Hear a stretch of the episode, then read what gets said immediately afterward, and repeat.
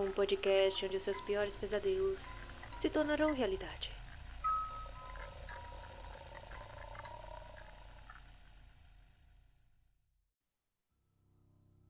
Boa noite, estranhos.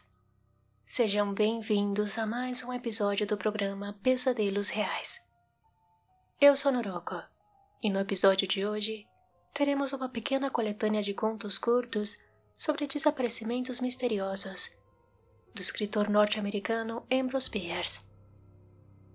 Para melhorar a sua experiência, não se esqueça de apagar as luzes e ouvir com fones de ouvido.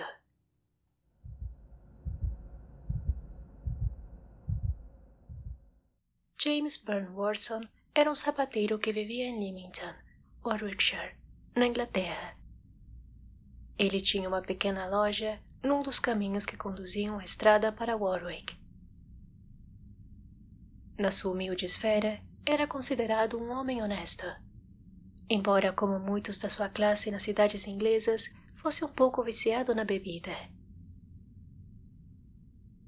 Quando estava embriagado, fazia apostas insensatas. Numa dessas ocasiões, demasiado frequentes, gabava-se das suas proezas como corredor e atleta. E o resultado foi uma partida contra a natureza. Por uma aposta de um soberano, prometeu correr até Coventry e voltar, uma distância de algo mais de 40 milhas. Foi no dia 3 de setembro de 1873. Partiu imediatamente com o homem com quem tinha feito a aposta, cujo nome não me recordo, acompanhado por Baron Wise, um vendedor de linho, e Hammerson Burns, um fotógrafo, eu creio, seguindo numa carruagem ou carroça ligeira. Durante vários quilômetros, Orson seguiu muito bem, com uma marcha fácil, sem cansaço aparente, pois tinha realmente uma grande resistência e não estava suficientemente embriagado para enfraquecer. Os três homens da carroça mantinham-se a uma pequena distância na retaguarda, encorajando-o de vez em quando de forma amigável, conforme o espírito os movia. De repente, no meio da estrada, a menos de uma dúzia de metros, e com os olhos deles fixos no homem, este pareceu tropeçar lançou-se de cabeça para frente, soltou um grito terrível e desapareceu. Não caiu no chão, pois desapareceu antes de tocá-lo. Nunca mais foi encontrado qualquer vestígio do homem. Depois de permanecer no lugar durante algum tempo, sem rumo, os três homens regressaram a Leamington, contaram a sua história espantosa e foram depois detidos no entanto, eles eram de boa reputação. Sempre foram considerados honestos, estavam sóbrios no momento da ocorrência e nunca aconteceu nada que desacreditasse o seu relato sob juramento da sua extraordinária aventura. Cuja verdade, no entanto, dividiu a opinião pública em todo o Reino Unido. Se tinham algo a esconder, a sua escolha de meios é certamente uma das mais espantosas jamais feitas pelo homem.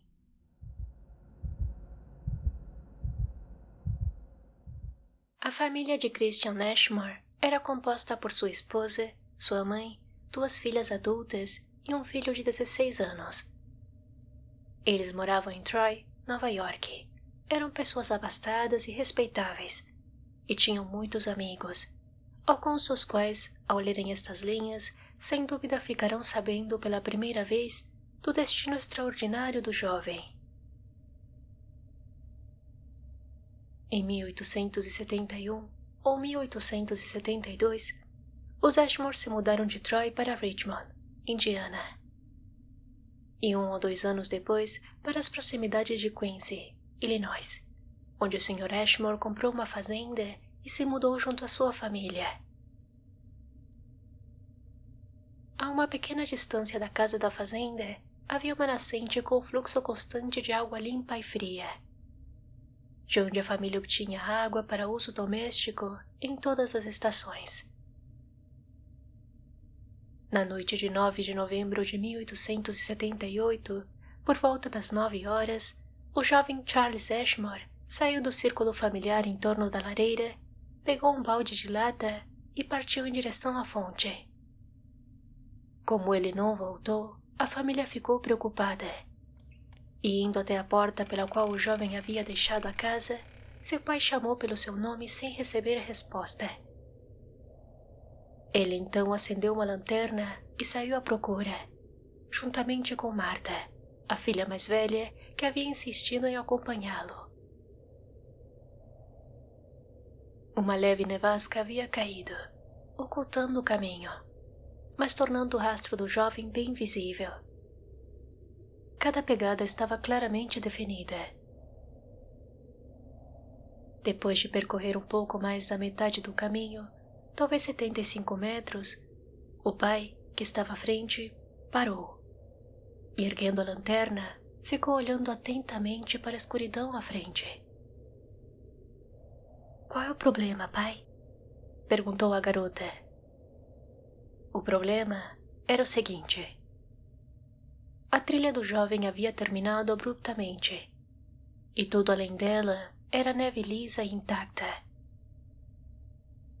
As últimas pegadas eram tão evidentes quanto qualquer outra no caminho. As marcas das solas eram claramente visíveis. O Sr. Ashmore olhou para cima, protegendo os olhos com o chapéu da luz resplandecente da lanterna. As estrelas estavam brilhando. Não havia sequer uma nuvem no céu. Ele recusou a explicação que havia se sugerido, por mais duvidosa que fosse uma vez que a neve tinha um limite tão claramente definido. Dando uma volta ampla em torno das últimas trilhas, de modo a deixá-las intactas para um exame mais aprofundado, o homem seguiu para a nascente, com a garota atrás, frágil e aterrorizada. Nenhum dos dois havia dito uma palavra sobre o que haviam observado. A fonte estava congelada há muito tempo Ao voltarem para casa, notaram a aparência da neve em ambos os lados da trilha, em toda a sua extensão. Nenhum rastro saía dela. A luz da manhã não mostrou mais nada. Lisa, sem manchas, intacta, a neve superficial estava por toda parte. Quatro dias depois, a mãe aflita foi até a nascente buscar água. Ao voltar, contou que ao passar pelo local onde as pegadas haviam terminado, ouviu a voz de seu filho e o chamou ansiosamente, perambulando pelo local, pois imaginava que a voz estava ora em uma direção, ora em outra, até ficar exausta de cansaço e tristeza. Questionada sobre o que a voz havia dito, ela não soube dizer, mas afirmou que as palavras eram perfeitamente distintas em um instante, toda a família estava no local, mas nada foi ouvido. E acreditou-se que a voz era uma alucinação causada pela grande ansiedade da mãe e por seus nervos alterados.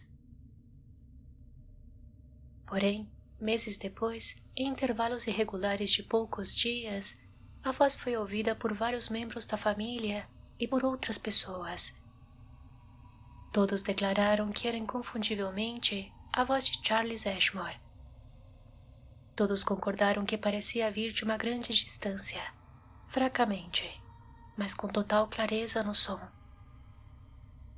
No entanto, ninguém conseguia determinar sua direção nem repetir suas palavras. Uns intervalos de silêncio foram ficando cada vez mais longos, a voz cada vez mais fraca e mais distante. E no meio do verão, não foi mais ouvida. Se alguém sabe o destino de Charles Ashmore, provavelmente é sua mãe. Ela está morta.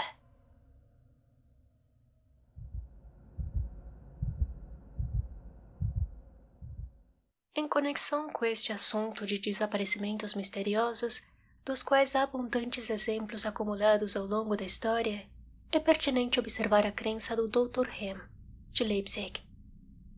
Não há modo de explicação, a não ser que o leitor escolha tomá-lo assim. mas por causa de seu interesse intrínseco com uma especulação singular. Este distinto cientista expôs seus pontos de vista no livro intitulado Desaparecimento e sua Teoria, que atraiu alguma atenção. Particularmente, diz um escritor, entre os seguidores de Hegel e os matemáticos que defendem a existência real do chamado espaço não euclidiano. Isto é, de um espaço que tem mais dimensões do que comprimento, largura e espessura. Espaço no qual seria possível dar um nó numa corda sem fim e virar uma bola de borracha do avesso, sem uma solução de continuidade. Ou, em outras palavras, sem parti-la ou rompê-la. O Dr. Hem acredita que no mundo visível existem lugares vazios, vácuos e algo mais.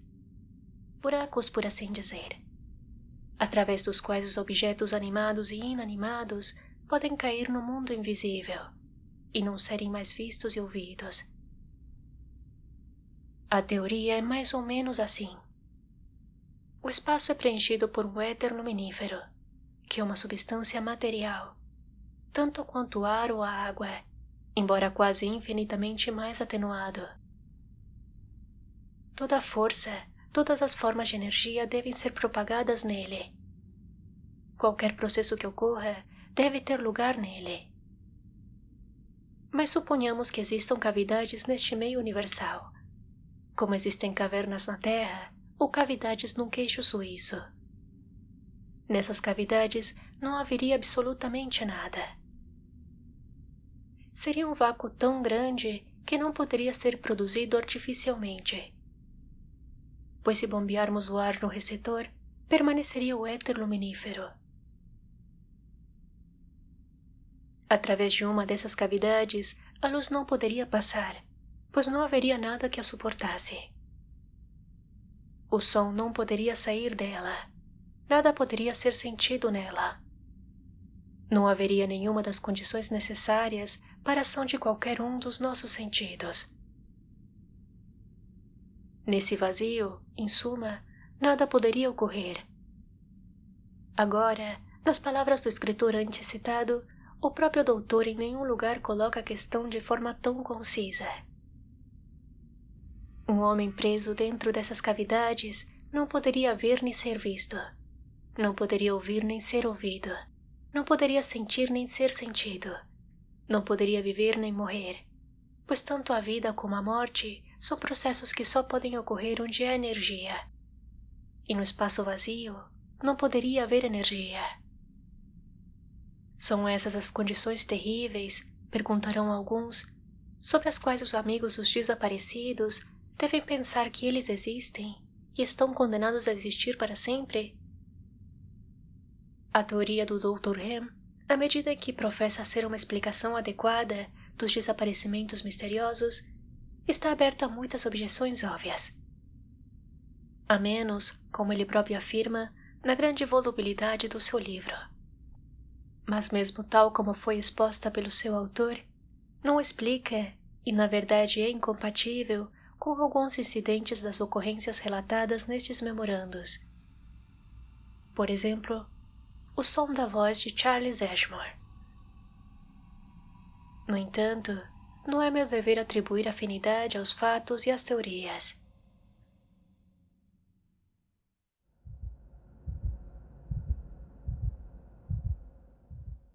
Um dos desaparecimentos mais estranhos da história moderna é certamente o do famoso escritor, crítico satírico e jornalista estadunidense Ambrose Bierce. Nascido no condado de Meigs, Ohio, em 24 de junho de 1842. Depois da Guerra Civil Americana, na qual participou do lado dos unionistas, Bierce partiu para a Califórnia, onde se tornou jornalista. Aos 18 anos, após conhecer os horrores da guerra, tornou-se crítico ferrenho da sociedade do seu país. Como jornalista, cultivou desavenças e atacou todo tipo de gente, de escritores contemporâneos a promotores de justiça. ele escreveu muitas histórias de suspense e terror, incluindo quatro sobre desaparecimentos misteriosos. Entre elas, a trilha de Charles Ashmore e a dificuldade de cruzar um campo, que alguns acreditam que foram baseadas em histórias reais. Em dezembro de 1913, aos 71 anos, cansado da vida americana, Pierce viajou para ver de perto a Revolução Mexicana e desapareceu sem deixar rastros. A teoria mais popular diz que ele foi fuzilado pelos revolucionários do exército de Pancho Villa. Pierce afirmou que preferia morrer num campo de batalha que numa cama. Seu corpo jamais foi encontrado, e o fim da sua vida chegou de forma tão abrupta e misteriosa quanto os finais que ele escrevia em seus contos, onde o personagem simplesmente desaparecia sem deixar rastros. Se você gostou deste episódio, me ajude a continuar levando este projeto adiante. Não se esqueça de avaliar e me siga no Instagram no podcast Pesadelos Reais. Inscreva-se no canal Pesadelos Reais no YouTube, pois lá estou postando as versões em vídeo de cada episódio.